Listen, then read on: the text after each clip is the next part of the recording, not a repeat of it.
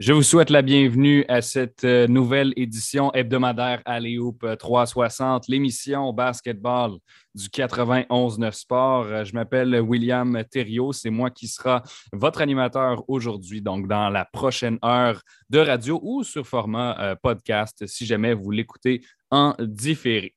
Donc, finale de la NBA. Il y a eu trois matchs depuis la dernière fois où on s'est parlé. Nous allons analyser euh, le tout. Il y a également eu plusieurs actualités euh, quand même notables dans le monde de la NBA, c'est-à-dire des embauches d'entraîneurs, une course pour obtenir un autre poste d'entraîneur à Utah. Et euh, finalement, donc, une, euh, des, rumeurs qui concernent Bradley Beal et sa potentielle situation avec les Wizards. On va avoir l'occasion d'en discuter avec Charles Dubébret dans deux blocs distincts, donc un final, le second, euh, actualité NBA. Et en fin d'émission, on reçoit Wood Wendy Séraphin pour nous parler de la situation de l'Alliance de Montréal, qu'est-ce qui s'est passé cette semaine, également nous donner euh, un, aperçu euh, des espoirs qu'il favorise donc pour le repêchage qui, mine de rien, approche à grands pas. Euh, lorsque la finale termine, on se met en mode repêchage. Charles Bébret, euh, donc, trois matchs de finale euh, cette semaine. Euh, j'imagine que tu ton appétit a été assouvi. Qu'est-ce que tu as pensé globalement de, ces, de ces rencontres? Ben, dans un premier temps, euh, ça suit un peu le, cours que je croyais que la série allait suivre, c'est-à-dire une série très, très serrée. J'avais euh, beaucoup de difficultés à faire une prédiction avant que ça commence. Ma seule prédiction, c'était que ça allait en 7. Puis du bout des lèvres, j'ai dit les Warriors euh, en, disant en même temps que je trouvais que les Celtics étaient la meilleure équipe, mais que potentiellement l'avantage du terrain dans le match numéro 7 ferait une grosse différence.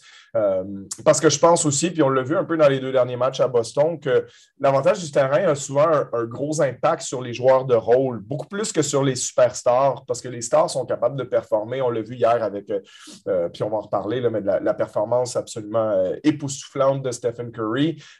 Curry peut faire ça à Boston ou à Golden State, ça ne change pas grand-chose. Mais quand on voit la différence d'impact d'un Draymond Green à, Boston par rapport à ce qu'il a produit à Golden State dans le match numéro 2. c'est souvent le cas pour les joueurs de rôle qui sont beaucoup plus confortables dans ces situations-là je disais du bout des lèvres que je pense que les Warriors gagnent la série en 7, mais encore une fois, je pense que euh, de manière neutre, que les Celtics sont la meilleure équipe des deux. Donc, après quatre matchs, on en est à 2-2, parfaite égalité, euh, alternance des victoires Celtics, Warriors, Celtics, Warriors. Euh, je pense que aussi, on l'a encore vu hier soir, les Celtics, c'est une équipe qui a vraiment une qualité de, bien rebondir quand ils perdent. Euh, on l'a vu de, à de multiples, euh, de multiples reprises depuis le début des séries éliminatoires contre les Bucks. Euh, on a vu qu'ils avaient l'opportunité de finir la série contre Miami en 6 à domicile. Ils ont fait l'erreur de perdre ce match-là, comme s'ils avaient un peu trop de coussins. Puis quand ils n'ont plus de coussins, ben, ils répondent bien à ça. Ils ont gagné le match numéro 7 à Miami. puis c'est drôle, j'avais un petit feeling avant le match d'hier soir que c'était peut-être peut ça qui allait se produire aussi parce que l'opportunité était tellement belle pour les Celtics. Puis c'est comme après trois matchs, les gens ont commencé à dire bon, ben, on sent vraiment que cette série-là se dirige vers Boston. Ils mènent 2-1, ils ont le prochain match à domicile, ils pourraient mettre ça 3-1. Puis euh, si ça devient 3-1, les Warriors sont pas assez bons pour battre les Celtics trois fois de suite. Moi, ce qui m'inquiétait, c'était justement la performance des Celtics à domicile dans le match numéro 4. Euh, puis Pourtant, c'est un match qu'ils ont contrôlé pour la majeure partie. Ils ont été devant au score en, très, très grande majorité, à, part mm-hmm. quelques petites, incursions de, Golden State euh, sur les séquences où il y a eu 2-3 3 points de suite par les Curry ou Jordan Poole de ce monde. Mais euh, disons qu'avec le 3 points de Marcus Smart à, 5 minutes de la fin, euh, qui a mis le score 94-90, tu avais l'impression que ça, ça pouvait être le, poignard qui allait terminer les Warriors, même s'il y avait seulement que 4 points d'écart. Mais c'est là que tu as vu que les Warriors, c'est une équipe qui en a vu d'autres. C'est une équipe qui, en, est quand même à son 30, je ne me rappelle plus combien exactement, je pense que c'est le 33e match de finale NBA que, ce groupe-là joue. Là. Je parle hmm. de dans, ce coin-là, euh, oui. Exactement. le fait que non, je pense que les Warriors ont démontré que ça ne les impressionnait pas plus qu'il faut. Puis tout de suite, ben, ça a été le, fameux 17-3 euh, pour finir le match. Les, Celtics ont été, euh, euh, autant je les aime, mais ils ont été abominables offensivement dans ces minutes-là, tant au niveau de leur réussite, parce qu'ils ont quand même réussi à créer quelques lancers corrects, mais, mais dans leur façon d'être un peu nonchalant dans leur exécution offensive, puis ne, ne, pas être capable de se créer des lancers de grande qualité, ne pas être capable d'obtenir les, les, les situations qu'on veut offensivement, que ce soit de donner le ballon à Jason Tatum ou à Jalen Brown.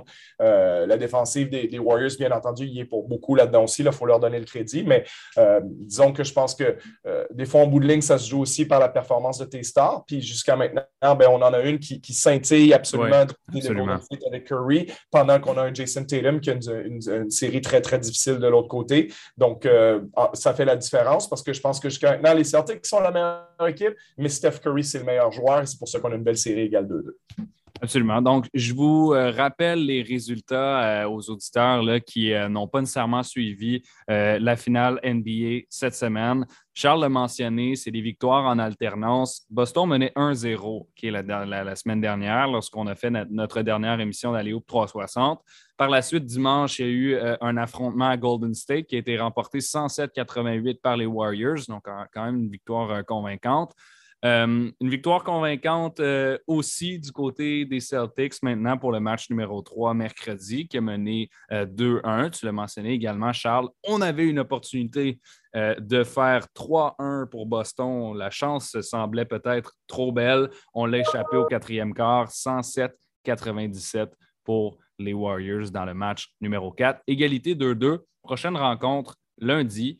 Charles, ça se joue à Golden State à qui est-ce que tu donnes cette rencontre-là et pourquoi? Euh, très dur de faire une prédiction là-dessus. Je pense que la prédiction la plus safe, c'est de dire que l'équipe qui va gagner le match numéro 5 va perdre le match numéro 6. Euh, encore une fois, je peux, me tromper en disant ça, mais euh, d'un côté, tu te dis ben, Golden State va être gonflé à bloc après cette victoire-là dans le match numéro 4. Euh, revenir devant leurs partisans qui vont être survoltés. Euh, c'est une ambiance qui n'est pas évidente pour, pour qui que ce soit jouer là-bas à, San Francisco. Mais en même temps, ces situations-là, c'est là que les Celtics ont été à leur meilleur pendant les séries éliminatoires. Dans toutes les, toutes les rencontres qui ont semblé extrêmement complexes euh, pour les Celtics, c'est toujours comme si ben, on préfère presque avoir notre dos acculé au mur puis on n'est pas capable de, se motiver quand ce n'est pas le cas, ou j'exagère un peu en disant ça. Donc, je pense qu'on va avoir une équipe des Celtics vraiment gonflée à bloc. Je pense qu'on devrait avoir un Jason Tatum meilleur qu'on l'a eu dans les derniers matchs. Et je ne serais pas surpris de voir les Celtics gagner ce match-là à l'extérieur. Euh, mm-hmm. Comme ils l'ont fait dans le match numéro un, c'est pas au moment où tous ces joueurs-là jouaient leur, euh, leur premier match en carrière en finale NBA. Ça n'a pas semblé avoir d'impact sur eux. Ils ont gagné, ils étaient à moins 12 après le troisième quart, rappelle-toi, dans, dans, le premier match.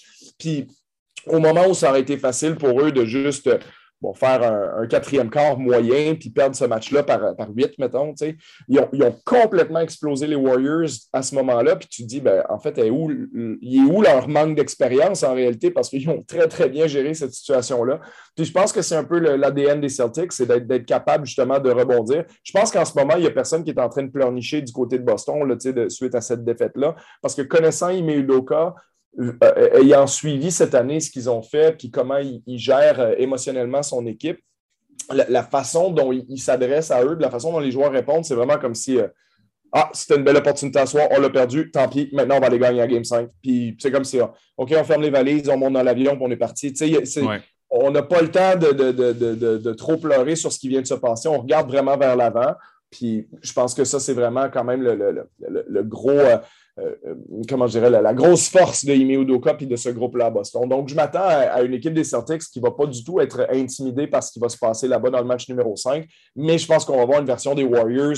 éventuellement, Draymond Green va jouer un bon match. Là, il va le faire probablement à domicile plus qu'à l'extérieur. Mais comme je dis, je pense que ça s'enligne pour une série qui va aller en 7, euh, ce qui était la prédiction initiale. Puis je pense qu'on est gâté. Ça va être du bonbon pour nous, les amateurs de basket tout à ton honneur d'avoir euh, d'avoir prédit ça. Peut-être que, peut que ça va devenir réalité. Maintenant, reste à voir si. Euh, on n'est pas encore là, mais j'ai pas beaucoup de mérite. C'est deux équipes, comme tu le vois, qui sont quand même assez, euh, assez bien équilibrés l'une et l'autre. Il y, a, des très bons arguments pour dire que les Celtics vont gagner un match, puis il y a des très bons arguments pour dire que les Warriors vont le gagner. Donc, je ne pense pas qu'il y en a une qui est vraiment beaucoup plus forte que l'autre. Non, c'est vrai. C'est vrai que c'était une prédiction qui pouvait être facile si on le regarde comme ça. Je regarde un peu le rendement des joueurs dans la finale. Chez les Celtics, il y a cinq joueurs qui, qui, qui dépassent la dizaine de points par match. Donc, euh, généralement, c'est un indicatif qu'il y a une certaine contribution de leur part. Al Horford qui, a, fait un très, bon, euh, match, 26 points en début de série. On a Derek White, très belle acquisition à la date limite. Je pense que les Celtics vont être contents d'être allés le chercher, qui leur donne 14 points par match en, finale euh, présentement, qui, tire pour 50% de la ligne de trois points. Marcus Smart, joueur défensif de l'année, fait 15 points et demi par match en plus de, de 5, euh, passes et 4, 4 rebonds et demi. Évidemment, joue de la bonne défense. Donc, euh, Smart, White, Horford, ça donne du bon rendement euh, en. Bon, c'est pas de la profondeur, mais ce sont des, titulaires ou plutôt des débuts de banc qui, jouent bien et ça les aide, les Celtics. Par la suite, on a Jalen Brown qui, qui, est là avec 22 points, 7 rebonds et 4 passes. Jason Tatum, dans les faits, fait bien. 22 points, 7 rebonds, 8 passes par match jusqu'à maintenant, mais tire seulement pour 34% Et toi, Charles, on parlait avant d'entrer en onde. Euh, il n'y a pas la, performance la plus convaincante pour être le Finals MVP, même si les Celtics gagnent. Peut-être que Steph Curry, qui joue très, très bien de l'autre côté, pourrait euh, le surplanter.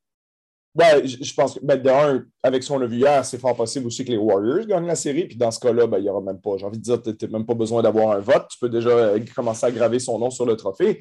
La question que je me pose présentement, c'est Curry est tellement supérieur à tout ce qu'il affronte en face que si jamais c'est une série, imaginons un scénario où les Celtics gagnent en 7, est-ce que c'est pas Curry quand même qui devrait gagner le, Finals MVP? Parce que euh, justement, bon, les stats identiques en ce moment pour Brown en 22,3 points, 7 rebonds. Donc c'est sûr que Tatum a fait est presque à 8 passes décisives depuis le début de la série, mais son pourcentage du terrain n'est pas juste pas bon, il est, catastrophique. Je veux dire, Tatum est 28 en 82 depuis le début de la série. C'est une, moyenne de 7 en 21 par match. Il met à peine le tiers de ses tirs dedans. Euh, c'est lui qui mène la série aussi aux pertes de balles. Il est à 3 pertes de balles et demi par match, qui est, bon, c'est pas euh, hallucinant, mais c'est quand même élevé. Euh, puis comme tu le vois hier, ces échecs répétés dans le quatrième quart, Tatum, je pense qu'il a marqué juste un panier. On a été incapable de lui donner le ballon dans les moments importants pour qu'il puisse débloquer la situation pour les Celtics. Donc, euh, je ne veux, pas, veux pas assassiner le gars non plus. Je pense qu'il fait une bonne performance défensive globalement. Euh, dans, cette, dans cette série-là. Il est vraiment à la hauteur au niveau. Euh, les Celtics, c'est une grosse défense collective, puis Tatum joue un, un rôle important sur le périmètre là-dedans, ça oui. Mais imaginons que les Celtics auraient gagné la série en ce moment. Je vois très, très mal euh, les gens voter pour lui en tant que Finals MVP. Bon, on pourrait le donner à Jalen Brown, euh, mais en quelque part, je pense que le meilleur joueur de la série, c'est largement Stephen Curry. Et euh, c'est sûr que ça ne s'est pas fait souvent. Je pense que peut-être une fois dans l'histoire de l'NBA, c'est arrivé qu'on l'a donné. Je pense que c'était Jerry West qui l'avait déjà gagné lors d'une de ses finales perdues. encore une fois, il faudrait que je vérifie ce que je suis en train d'affirmer là, parce que c'est juste de. Je n'ai pas vérifié là, c'est juste de ma mémoire. Mais je, me pose la question, LeBron James, pour moi, l'aurait largement mérité, par exemple, l'année où c'est Andrew Iguodala. on en avait parlé la ah semaine ah, oui. On en avait parlé en masse la semaine passée. Exactement, mais tu sais, c'est ça, il y, a des, il y, a des, années où, je veux dire, tu as quand même un joueur dans l'équipe perdante qui a été largement supérieur à tout ce qu'il y a eu dans l'équipe gagnante. Euh, est-ce que ça pourrait être le cas cette année? Ça sera à voir parce que Curry a vraiment fait une performance absolument stratosphérique hier avec ses 43 points puis sa façon de, ramener les Warriors dans le match à plusieurs reprises. Puis ça a été extrêmement spectaculaire de sa part. Euh, alors que de l'autre côté, ben, on sent que c'est un apport équilibré. Puis même dans les moments importants, hier, c'est Marcus Smart, c'est Al Horford qui ont mis les, deux derniers paniers à trois points des Celtics qui les, qui les gardaient dans le match. Euh, mais Jason Tatum avait complètement disparu de la carte à ce moment-là. Donc, très intrigué voir vers où ça va se diriger parce que là, on a quand même un échantillon assez grand de, quatre matchs. Puis on sait qu'il reste deux ou trois matchs. Donc, euh, la, majorité de la série est déjà derrière nous. Donc, euh, intéressant comment ça va se terminer. Bon, cela étant dit, euh, il suffit que Jason Tatum fasse, mettons, deux excellents matchs dans le match numéro 5 et 6. Les Celtics gagnent 106, ben, il, il va gagner le trophée. Mais disons que c'est quand même décevant de la part de Jason Tatum jusqu'à maintenant, sa première participation en finale NBA.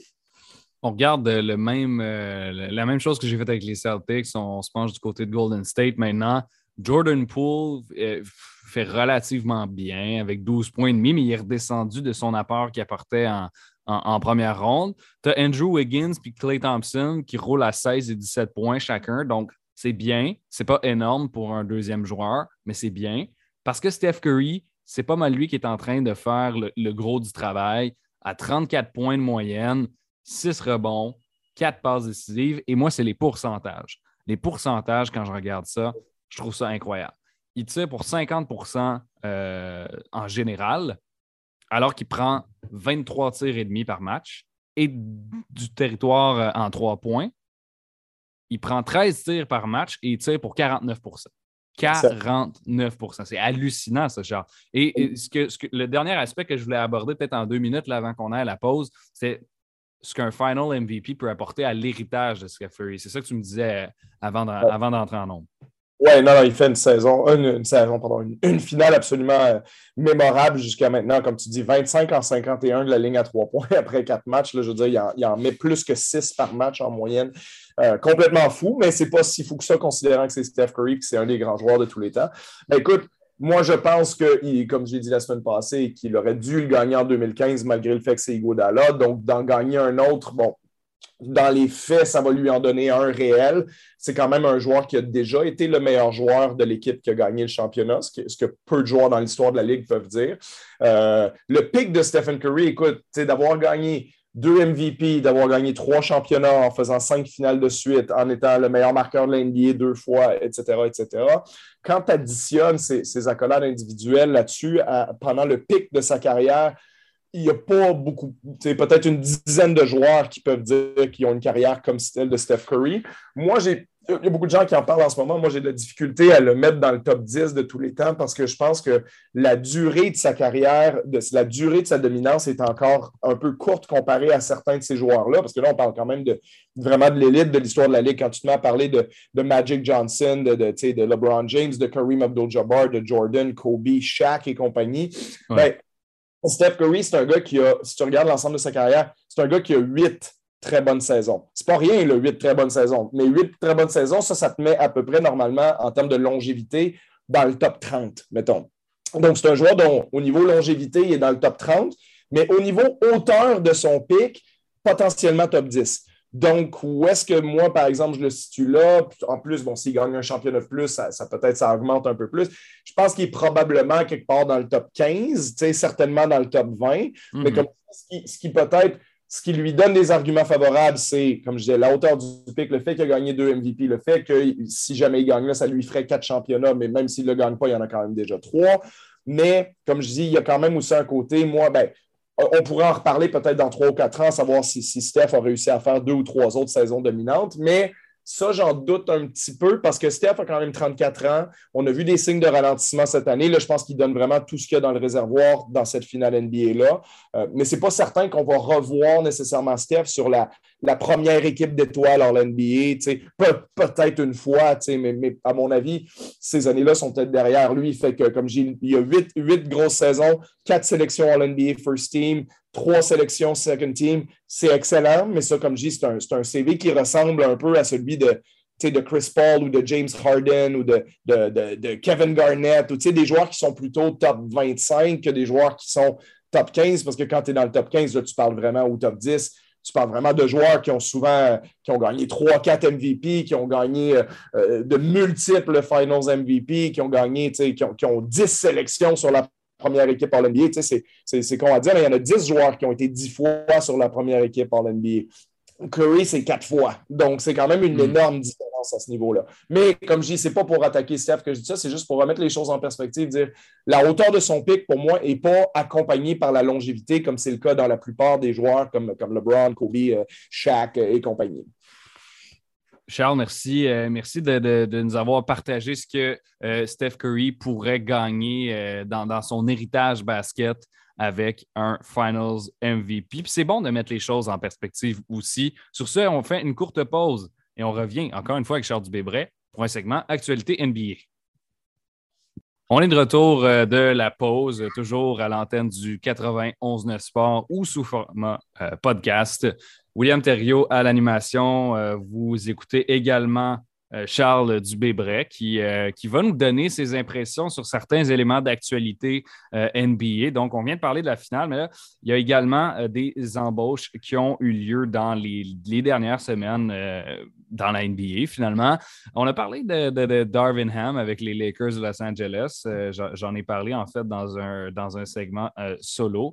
Et puis, maintenant, ce que je veux regarder, c'est assez récent. Donc, ça a été annoncé hier Kenny Atkinson, euh, qui est présentement euh, un adjoint des, euh, des, Warriors en finale de la NBA, va se, reconvertir en entraîneur-chef pour aller diriger les Hornets de Charlotte. Donc, Charles, tout simplement, ce que je voulais savoir en commençant comme ça, c'est Qu'est-ce que tu penses de cette embauche-là? Il faut savoir que Kenny Atkinson, ce n'est pas sa première expérience derrière le banc d'une équipe NBA. Donc, ça a été le coach des Nets de Brooklyn entre 2016 et 2020. Euh, puis, il a été assistant pour plusieurs, euh, plusieurs formations quand même. Donc, globalement, tes impressions sur euh, cette embauche?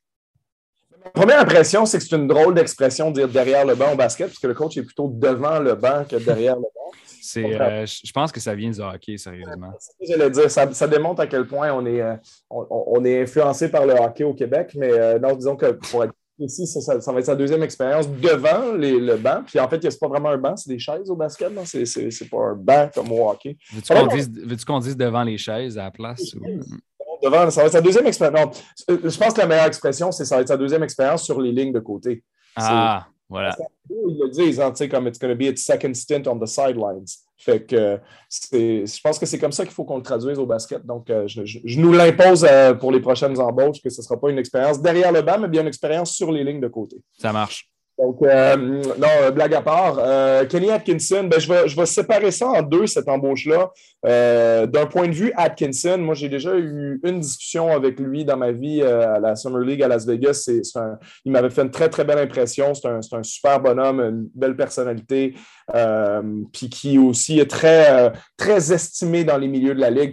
quand tu vois que ce gars-là, par exemple, quand il a euh, quitté les Nets de Brooklyn, tout de suite s'est trouvé un poste d'assistant principal avec les, Clippers de Los Angeles l'année passée, maintenant avec le staff de Steve Kerr à Golden State. Quand, quand, des entraîneurs comme Steve Veulent t'avoir avec eux, c'est parce que tu, sais de quoi tu parles, puis tu as vraiment une expérience qui, leur apporte beaucoup. Donc, je pense qu'à ce niveau-là, Atkinson, il confirme ce qui était quand il était assistant-entraîneur aussi avec Mike Budenholzer à Atlanta il y a longtemps, euh, que c'était un des, excellents assistants-coach de la Ligue. Il a eu sa chance à Brooklyn. Il a été très, très bon avec Brooklyn parce que, rappelez-vous, à ce moment-là, Brooklyn, c'était l'équipe qui avait donné euh, un million de choix au repêchage pour obtenir une version de Kevin Garnett et de Paul Pierce qui avait 77 ans à peu près.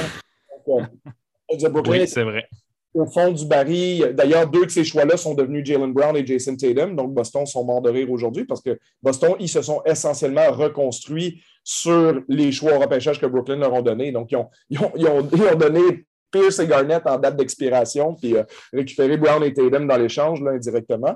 Donc, lui, en 2016, écoute, il, récupère Brooklyn, qui est au fond du baril, 20 victoires, 62 défaites à sa première saison. Cette équipe-là, la deuxième année, monte à 28, ensuite monte en haut de 500 euh, l'année du championnat des Raptors en 2019, avait fait les séries éliminatoires d'ailleurs, je pense, en tant que, que 8, euh, c'était 8e ou 6e. C'était pas 7 parce que 7, c'était Orlando contre Toronto. je pense que c'était 6e d'ailleurs. Oui, il avait commencé contre Philadelphie. Voilà. Donc, en première ronde. Donc, quand même, en deux ans, il a remonté cette équipe-là à la sixième place dans l'Est. Euh, ensuite, on sait que ça, a mené à la signature de, Kevin Durant, puis bon, etc., etc., puis que ça n'a pas été euh, comme lui aurait voulu que ça soit en 2019-2020. Je pense que euh, lui voulait certaines choses qui étaient quand même assez évidentes, en, l'occurrence, mettre Jared Allen dans le 5 de départ au lieu de DeAndre Jordan, qui était quand même en, déclin. les joueurs comme Durant et Irving n'aimaient pas trop ça. A préféré quitter cette situation-là qui était très humble de sa part. Mais Atkinson, c'est ça, c'est quelqu'un qui, a une ligne dure, hein, qui est quand même assez euh, strict avec ses joueurs, puis qui est dans un rôle de développement euh, pour, développer une jeune équipe, euh, a démontré ce qu'il était capable de faire à Brooklyn. dans ce sens-là, je pense qu'Atkinson, c'est un entraîneur extrêmement compétent qui mérite d'avoir sa place d'entraîneur-chef dans la NBA. Très mm-hmm. Après, je veux juste faire une courte parenthèse. En particulier, bon, je suis biaisé parce que James Borrego, c'est quelqu'un que j'ai côtoyé à San Antonio puis que j'apprécie énormément, euh, avec qui j'ai encore une relation aujourd'hui. Euh, j'ai absolument pas compris pourquoi les Hornets se sont départis de lui parce que à chaque année, Borrego a fait euh, progresser cette équipe-là, euh, des, souvent des bons de 10 victoires et plus d'une année à l'autre. Et puis, on s'est départi de lui de manière surprise à la fin de la saison parce que probablement que l'argument, c'est qu'ils se sont rendus exactement au même point que l'année d'avant, c'est-à-dire euh, le tournoi play-in. Mais bon, euh, l'équipe, elle a gagné plus cette année que l'année d'avant. L'année d'avant, c'était qualifié un peu par défaut dans le play-in, mais là, c'est une équipe maintenant qui joue pour euh, plus de 500 à Charlotte.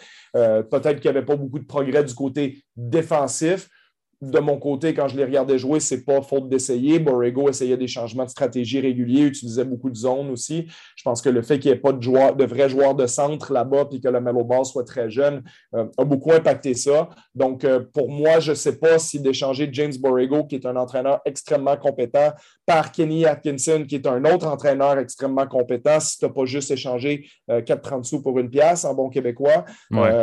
Donc, je ne critique pas l'embauche de Atkinson parce que, comme je te dis, Atkinson, c'est quelqu'un qui définitivement mérite sa place comme entraîneur-chef et qui a déjà fait ses preuves avec une jeune équipe. Donc, je pense que les Hornets vont être bons avec Atkinson. Je fais simplement juste dire que je pense qu'ils auraient été bons avec Borrego aussi, puis qu'il n'y avait pas raison euh, de se départir de, son entraîneur du côté des Hornets. Donc, euh, euh, on verra ce que ça donne. je pense qu'on va être dépendant à Charlotte de plusieurs facteurs, dont l'addition d'un vrai joueur de centre dans un premier temps. Bon, on a Montrezl Harold, mais jusqu'à quel point tu peux aller loin avec lui comme joueur de centre. L'extension de contrat qui s'en vient pour Miles Bridges, puis le développement, bien entendu, poursuivi dans les prochaines années de la Mellow Ball et quel genre d'équipe on est capable de construire autour de ça. C'est peut-être une équipe à surveiller dans le dossier d'Andre Ayton aussi, hein, éventuellement. Euh, donc, euh, on regardera ça dans les prochaines semaines, mais euh, très content pour Kenny Atkinson pour conclure sur ce sujet-là parce que ça fait quand même deux saisons qu'il était retourné comme assistant et on sentait qu'il méritait de retrouver une place sur les lignes de côté. Mm-hmm, absolument. Sur les lignes de côté, on va se rappeler de, l'expression juste à utiliser dans ce cas-ci.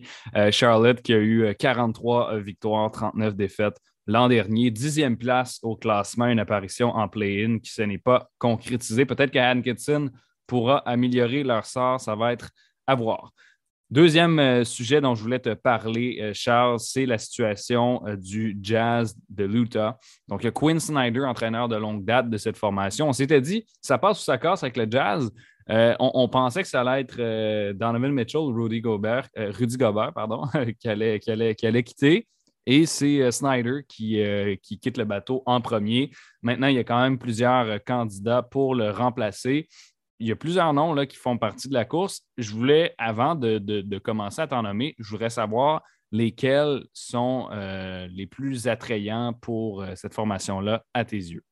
Ben, c'est très dur à dire parce qu'il y en a tellement. Puis tu suis euh, un entraîneur comme Quinn Snyder qui était là depuis 2014. Lui aussi, d'ailleurs, euh, petit clin d'œil à Kenny Atkinson, il faisait partie de ce staff-là à Atlanta avec, euh, avec Darvin Ham, entre autres aussi. Mm-hmm. Le groupe-là était avec, avec Mike Budenholzer. mais c'est ça, c'était quand même un des meilleurs entraîneurs de l'NBA, ça je pense que tout le monde le sait. Euh, lui-même a décidé de partir de Utah parce qu'il est temps peut-être que le Jazz soit mené par une nouvelle voie, on peut le comprendre, mais tu sais, c'est huit saisons dont, euh, je veux dire, les, six dernières, c'est 50 victoires et plus, ben, à une exception, ben, bon, 48 victoires et plus pour être précis, mais tu sais, c'est toujours des, des très, très bonnes saisons à Utah euh, sous, ses ordres. Euh, il a quand même gagné près de 60% de ses matchs comme entraîneur-chef là-bas, ce, qui est excellent. Donc, euh, ce ne sera pas évident de le remplacer. ça a été une icône. Il y avait une très, très belle relation avec Donovan Mitchell aussi. Puis, par rapport à ce que tu as dit, l'un n'empêche pas l'autre. Hein. Ce n'est pas parce que Snyder est parti que cette équipe-là va, absolument garder le ouais. Ce que je voulais dire, c'est que je mentionnais que c'était lui qui part en premier en premier, c'est vrai, effectivement. C'est lui qui quitte le bateau-là. Puis je pense que ça inquiète de ce qu'on a vu dans Donovan Mitchell, qui, était près de Quinn Snyder. Euh, mais je pense qu'en quelque part, Utah n'a pas euh, une vraie volonté de se départir de Mitchell. Ça prendrait vraiment une offre euh, impossible à refuser là-dessus. Je pense que ça va être plus simple pour eux s'ils veulent aller dans une direction différente, d'échanger Rudy Gobert et de, voir comment on peut construire autrement autour de Donovan Mitchell. parmi les candidats qui y a là, ben, écoute, il y en a beaucoup des candidats. C'est pour ça que la question n'est pas facile à répondre en ce moment parce qu'on a vu à peu près euh, les noms de tout le monde euh, passer dans, euh, ces rumeurs-là.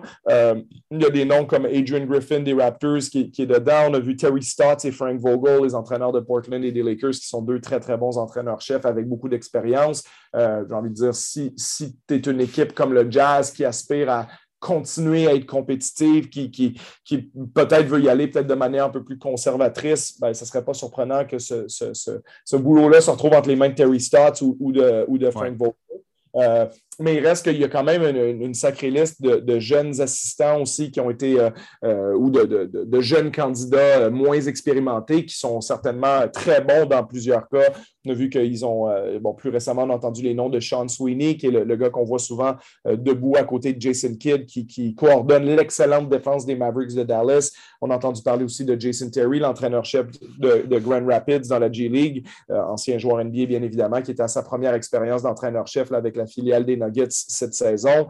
Euh, il y, en a, il y, en a, eu beaucoup de. Jerome Allen, on a entendu son nom sortir, qui est un, assistant dans l'NBA depuis longtemps, qui était longtemps au Celtics, qui maintenant fait partie du, du, personnel entraîneur à Détroit.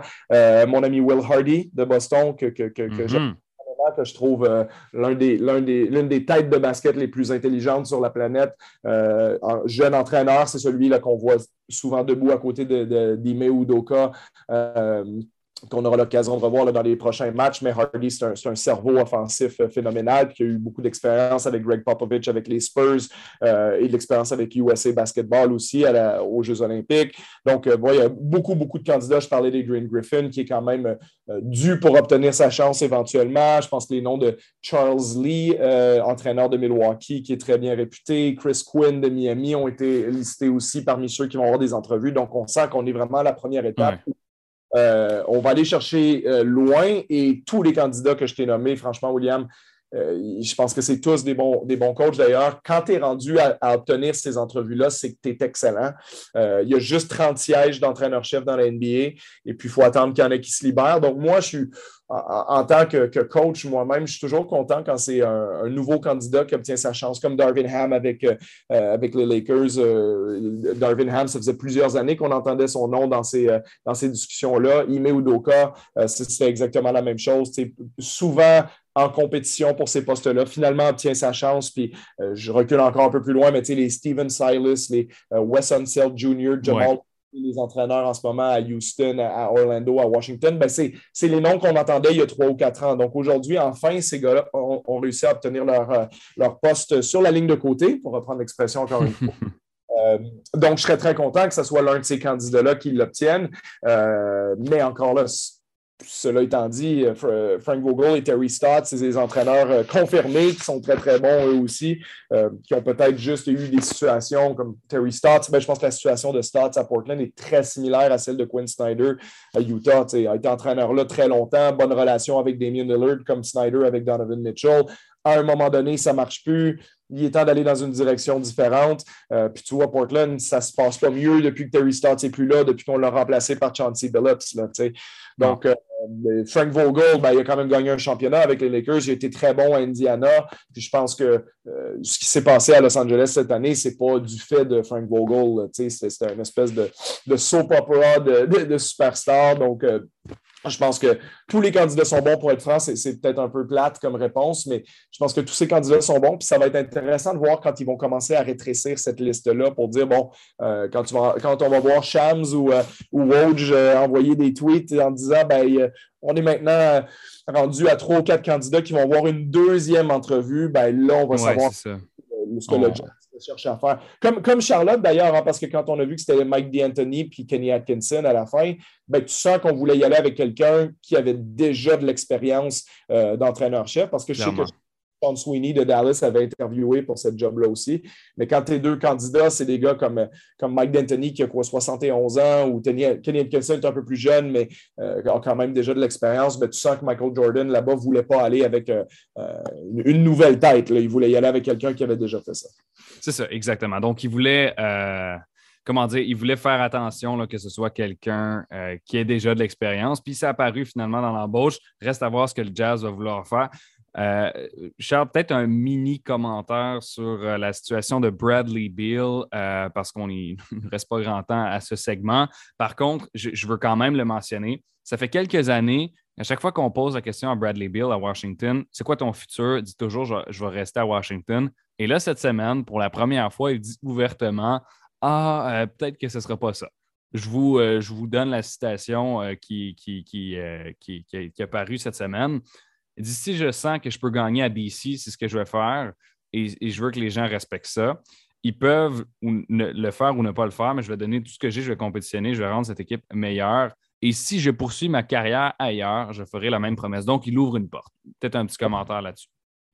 Oui, ben les joueurs maintenant, ce qu'ils semblent faire dans ces situations-là, c'est prendre le plus d'argent qu'ils peuvent, c'est-à-dire ils restent, puis après ça, ils demandent un échange. Tu sais, le, si tu veux, l'horizon a changé beaucoup depuis quelques années. L'année où Kawhi Leonard est parti de Toronto, Kevin Durant est parti, Kevin euh, Kyrie Irving pardon, est parti à, Brooklyn.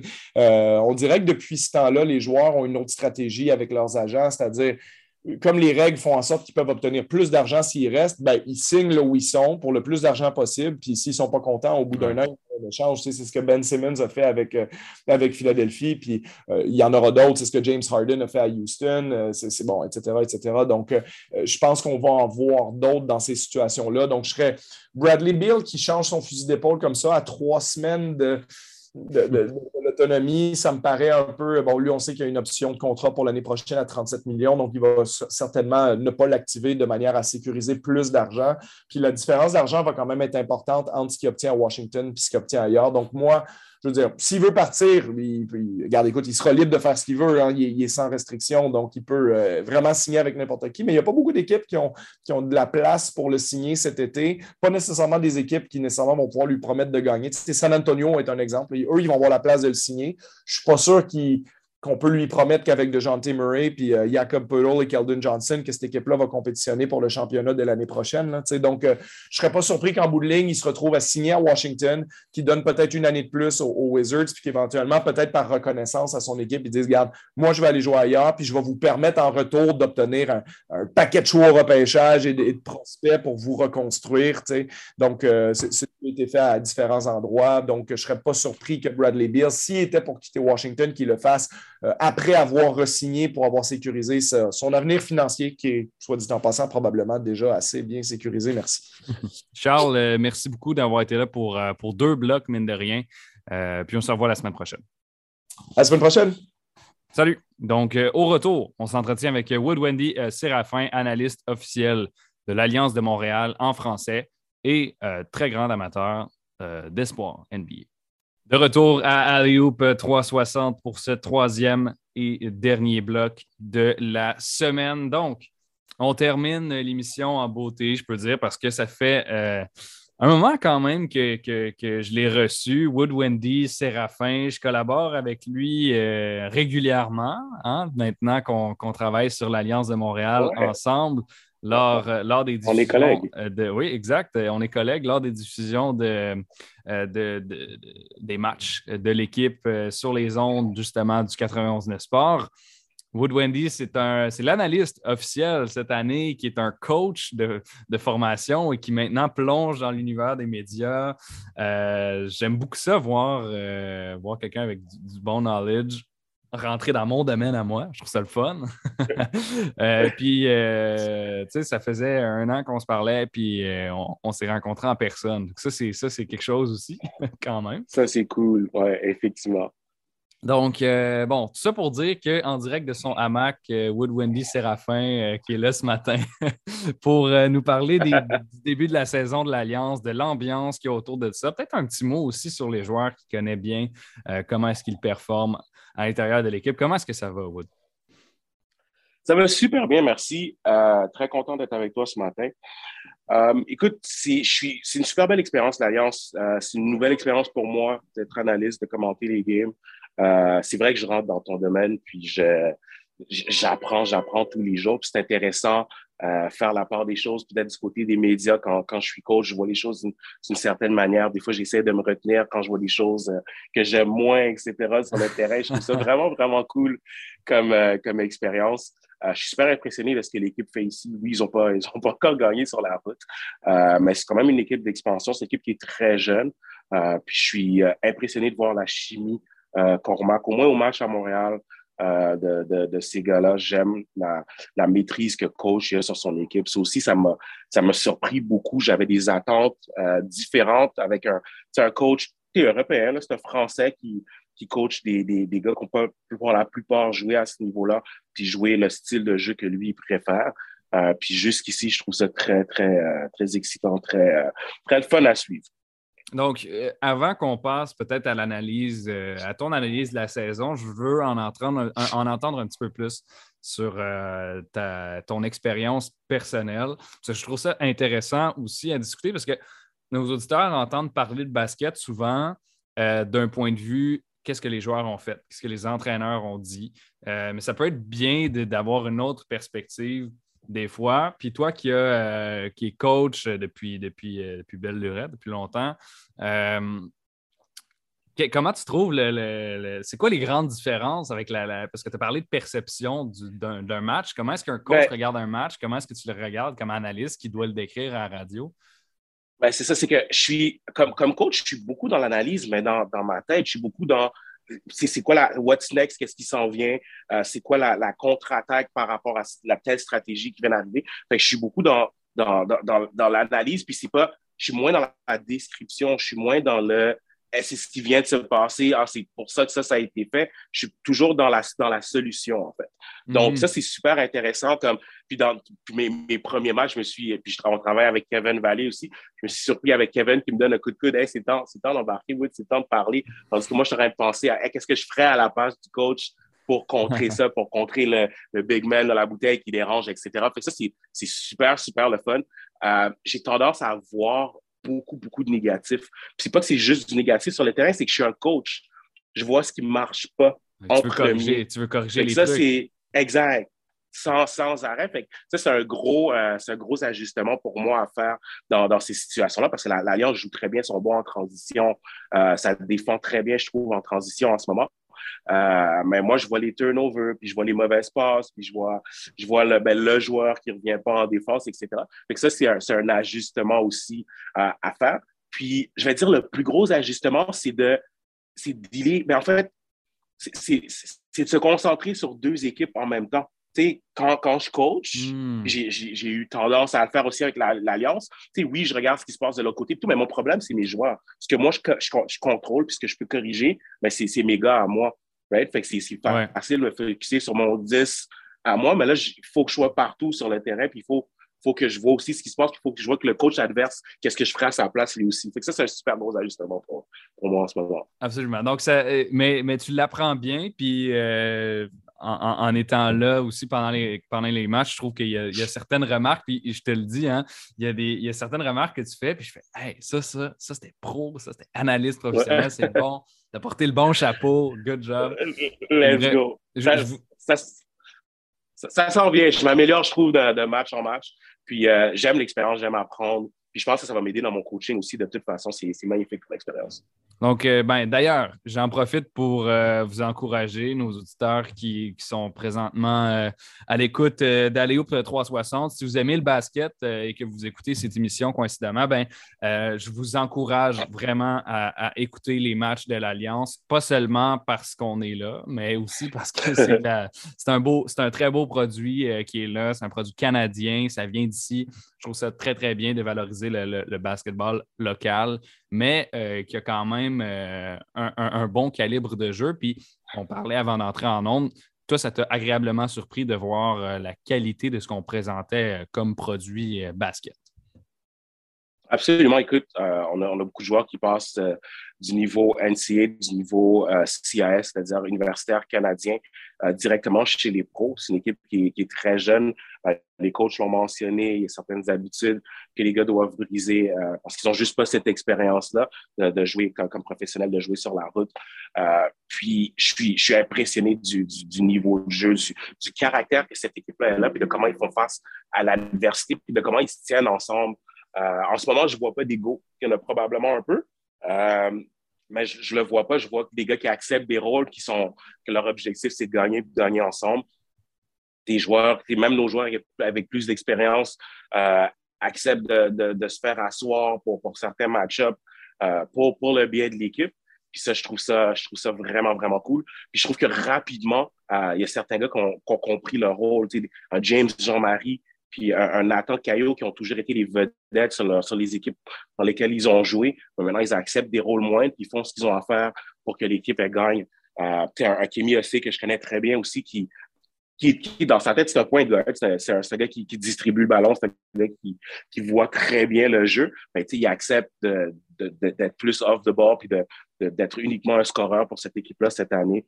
Donc, euh, c'est ça, ça, ça part du leadership, ça part du coach. Euh, puis M. Lavandier, coach Lavandier, il a fait un très bon travail à, clairement montrer aux gars quoi ses objectifs, leur rôle, leur rôle à chacun, puis de rentrer, de, de mettre les pièces du casse-tête ensemble, dans le fond. On va, on va, en profiter au passage pour saluer Vincent Lavandier qui, euh, à chaque fois que je le croise à l'Alliance, me profite, en profite pour me dire qu'il écoute nos podcasts. Donc, euh, on le salue. Il est probablement à l'écoute en ce moment. Donc, euh, peut-être surveille ce que tu dis euh, si tu étais sur, sur, le point. non, je, je, rigole. Évidemment, on, on, a plusieurs Québécois qui font partie de l'équipe. tu as, glissé un mot sur, sur Kemi. Tu as glissé un mot sur James, Nathan. je veux aussi t'entendre sur Alain Louis et Ernst Laroche qui sont les deux autres qui, euh, en fait, ce sont deux meneurs de jeu d'abord qui, qui, se complètent bien. Euh, Ernst euh, prend beaucoup de tirs à mi-distance, les réussit assez régulièrement. Moi, je le qualifierais de floor general, vraiment capable de séparer un peu, un peu son équipe. Il est bon sur les vols de balles, de ce que j'ai vu également. Alain Oui, de son côté, je trouve qu'il a une explosivité intéressante. Il est capable d'aller porter le ballon au panier pour des lay-ups, se faire fauter quelquefois à la ligne de lancer franc. Il a mis quelques trois points également. Il m'a dit que ce pas sa force déjà en entrevue. Par contre, il m'a mentionné que, ben, on l'a vu sur le terrain, il, il, en a réussi quelques-uns. Euh, tes impressions sur Louis et Laroche? Ben, comme tu écoute, le, pour, Ernst, le, le, d'entraînement, il était compliqué, il était blessé. Euh, je ne m'attendais pas à autant de performance, mais coach, coach Lavandier nous disait. C'était un joueur important pour lui. Euh, il était attendu pied ferme sur cette équipe-là parce qu'il avait un rôle précis euh, qui est, comme tu dis, c'est lui qui distribue, c'est le floor general. C'est lui qui met la table pour le reste de l'équipe. C'est lui qui fait rouler l'attaque et ils sont beaucoup plus calmes euh, et en contrôle avec lui sur le terrain. Euh, c'est un joueur d'expérience. Euh, je pense que mon âge un peu plus vieux que moi. Puis il est, a de l'expérience, ça, ça paraît. souvent, il va être amené pour finir le match dans le Elam Ending parce que les meilleures possessions sont prises quand, quand Ernst est sur le terrain. je ne l'avais pas vu venir de cette manière-là. Je suis très, très impressionné de, de, ce qu'ils font. Euh, coach avait raison. Il, y avait, il y avait des doutes sur elle. Y a-t-il vraiment des points de sur cette équipe? Y a-t-il vraiment des, des meneurs sur, sur, sur l'équipe? Euh, puis clairement, on, on, s'était trompé de ce côté-là. Puis Ernst fait un travail euh, incroyable. Je pense que j'aimerais ça que ce soit un petit peu plus agressif offensivement, probablement. probablement. Mais en général, très, très, très content du travail qu'il qui, qui amène de ce côté-là. Sans, sans lui, c'est compliqué. Sans lui, surtout dans le half-court, surtout dans, dans, le jeu arrêté où on n'est pas en transition, je pense que ce serait compliqué à marquer des paniers. Puis euh, Alain, ben, c'est pour ça que c'est le fun d'avoir ces deux joueurs-là. Alain, c'est tout le contraire. Ouais, Alain, c'est le cheval que tu laisses aller en transition, tu laisses courir, il joue à ses mhm. forces. Il n'est pas super grand, mais c'est un frigidaire. Il est bâti comme un mur. Ah, mon Dieu, c'est super hein? large. C'est, je l'ai remarqué ça, Alain, Alain, si tu nous écoutes, tu as un bon build. il, est, il, est, il, est, build comme un running back, comme un joueur de football. Puis ça, ça, ça se voit quand il est en transition, puis quand il, se rend au panier, il rebondit sur tout le monde. Puis Alain, il a trouvé son rôle de, de comme sixième homme qui, qui, qui c'est la bougie d'allumage de cette équipe-là. Souvent, dans le début du, du, du troisième quart, euh, Alain va forcer plusieurs revirements, puis faire courir cette équipe-là. Puis on va trouver les, les, les, Green en transition, puis Osborne en transition pour, pour des lancers faciles, mais ça commence souvent par Alain. lui aussi a trouvé un rôle, euh, très content de voir ce qui se passe avec lui. Le développement du trois points, je pense que ça va venir, c'est clairement pas sa force, euh, mais ça va juste ouvrir son jeu. Quand ce, ce lancer-là va commencer à tomber pour lui, on va voir encore un, un Alain plus explosif, avec plus d'ouverture pour se rendre au panier. Euh, Wood, on a, on a également euh, vu un premier match de, Ashley Hamilton contre euh, les, Stingers d'Edmonton. Bon, c'était. ça a été une défaite à l'extérieur. Bon, on a perdu tous nos matchs à l'extérieur, donc ça ne déroge pas à, notre habitude, entre guillemets, de début de saison. Ashley Hamilton, qui s'amène, c'est un Anglais qui s'est amené d'Espagne, qui a été éliminé en série. 9 points, 4 passes, 4 bons, assez complet. Euh, par contre, 3 tirs sur 10 jusqu'à maintenant. On nous a vendu ce joueur-là comme pouvant être une, bonne pièce des, de l'Alliance. Comment est-ce que tu penses qu'un joueur international avec son expérience peut, euh, peut s'intégrer à ce groupe-là? c'est sûr qu'avec son expérience, puisque lui, il a vu euh, à, l'extérieur, il va bien fitter avec ce que coach euh, Levandier cherche. Je pense que le rentrer dans le système, euh, ça va pas être problématique. Ma crainte, c'est côté, côté chimie, comment est-ce que ça va fonctionner mm. avec les gars qui ont déjà leur place, qui ont bâti un rôle sur l'équipe en ce moment. Euh, j'ai regardé des, des, parties du match. Euh, je m'attendais à ce qu'il soit plus euh, périmètre. il joue vraiment où est-ce que, est que Nathan et James sont en ce moment. Ça va être intéressant à voir comment est-ce que ces joueurs-là vont être utilisés autour de, de, Ashley. Est-ce que ça va être possible, en fait, parce que ce pas des, pas des gars qui prennent des lancers, c'est pas des gars qui sont très adroits de l'extérieur. Euh, quand je pense à Nathan et à James, James un peu plus que Nathan.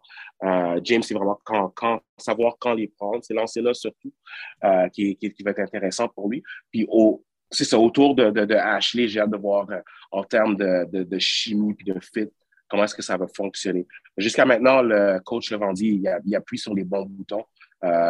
Donc, je suis je, suis positif, je pense que ça, ça va fonctionner, mais j'ai quand même une certaine curiosité par rapport à ça. Après six rencontres, c'est une fiche de trois victoires, trois défaites pour euh, l'Alliance. Donc, c'est bien. On est en milieu de peloton euh, si on regarde le classement euh, de la Ligue canadienne. Un joueur qui m'impressionne, moi, de mon côté, c'est une bonne surprise chez l'Alliance, Isaiah Osborne. En, six matchs, a fait quatre, quatre rencontres d'au moins 15 points, dont une de 20. il a de l'énergie, il est solide, je trouve, sur ses pieds, il capable d'aller rapidement attaquer le panier. Qu'est-ce que tu penses de ce joueur? Je pense que c'est important que tu mentionnes que moi, je ne suis pas surpris. Que moi, depuis le début, j'en parle. Puis je, je pense c'est clairement un de nos joueurs les plus talentueux. Puis c'est un joueur qui arrive à maturité euh, dans, son basket, en train de tout mettre ensemble euh, pour, pour être un joueur dominant. Euh, je pense qu'il y a tout ce qu'il faut dans, cette ligue-là. C'est 6 pieds 6, 6 pieds 7. Euh, peut, peut défendre plusieurs positions, euh, peut attaquer plusieurs positions. C'est plus la saison va avancer, plus ça va être un joueur important pour Montréal. Puis, comme je te dis, moi, je l'ai suivi beaucoup à Carlton. J'ai suivi beaucoup de sa, carrière. Il était à UTEP aussi. C'est tout, tout un bon. C'est un naturel qui, est en train d'apprendre la, la, game pro. puis, et ça va être le MVP de l'Alliance d'ici la fin de l'année, si tu me demandes mon avis. Ah oui? Toi, tu le mettrais avant Dominic Green qui nous a sorti des performances de une de 36 d'ailleurs? Absolument, mais Dominic Green, c'est beaucoup du, du, catch and shoot. C'est moins dans la création. C'est beaucoup, euh, il joue beaucoup off les, euh, les, les, les Kemi puis les, les Ernst qui vont, qui vont trouver, qui vont trouver en transition, les Alain qui vont trouver en transition. Dominic, c'est un, un, excellent joueur, de, ne me méprends pas. Euh, mais je pense que y a, y a, la, la, game à, à, à Osborne est plus complète euh, je me verrais mettre le ballon dans ses mains en fin de match pour aller chercher un lancer. Euh, c'est vraiment un joueur. Puis comme je te dis, c'est sa courbe d'apprentissage à lui, il n'a pas joué pro encore sa première expérience. Sa courbe d'apprentissage est beaucoup plus exponentielle que les autres, à mon avis. Euh, puis je m'attends vraiment à ce qu'il y, ait un reste de l'été. C'est sensationnel. Et une petite, une petite expérience quand même en, Finlande, si je ne me, trompe, je me trompe pas, quelques matchs. C'est vrai, c'est vrai, mais ça reste que oui, il, est au début de son, parcours professionnel, donc c'est intéressant à voir. Wood, un dernier mot avant, avant qu'on y aille, euh, peut-être sur l'ambiance que tu as vue. Euh, tu résumes ça en quelques phrases.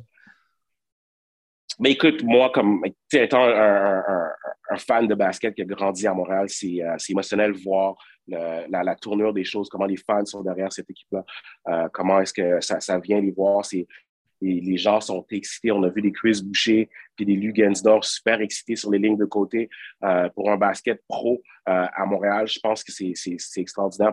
être un coach puis voir euh, les jeunes profiter de ça puis voir cette, réalité-là. Je pense que ça, va changer beaucoup, beaucoup de choses dans, le basket montréalais, dans le basket québécois. C'est une très, très bonne chose.